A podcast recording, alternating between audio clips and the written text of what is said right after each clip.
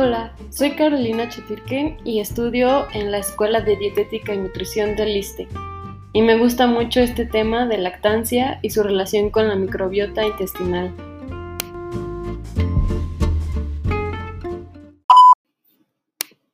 La microbiota intestinal es el conjunto de microorganismos, o sea, todas las bacterias, arqueas, eucariotas y virus presentes en un entorno definido.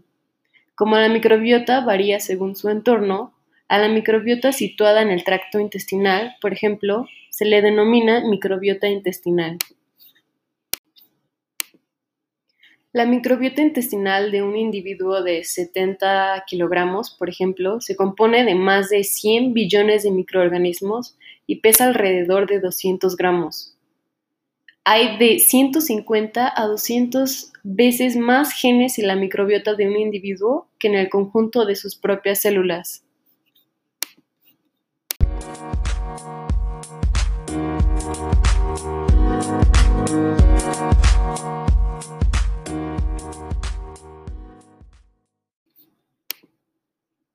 Los factores por los que podemos modificar la microbiota son el modo de alimentación, ya sea si tuvimos eh, leche materna cuando nacimos o nos dieron fórmulas infantiles, y también de cómo nos introdujeron los alimentos sólidos. Los fármacos que tomamos también influyen, los hábitos alimentarios y las maneras de cocinar, nuestro entorno y nuestro modo de vida, ya sea si vivimos en un medio rural o en una ciudad, y nuestra actividad física. También influye el aumento de peso en los que no podemos eh, actuar para modificar la microbiota es por los genes. Eh, también el componente anatómico del tracto intestinal, por ejemplo, la diversidad microbiana del intestino es mayor que la del intestino delgado. Tampoco podemos modificar nuestra edad y esto influye en nuestra microbiota. Eh, tampoco podemos modificar el modo de nacimiento eh, si nacimos por parto vaginal o una cesárea. Y eso es todo.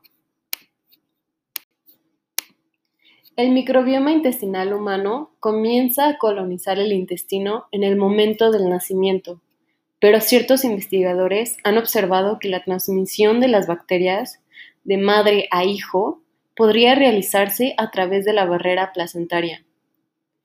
La manera en que el bebé viene al mundo también influye de forma determinante en la microbiota intestinal en los, primeros momentos de vida.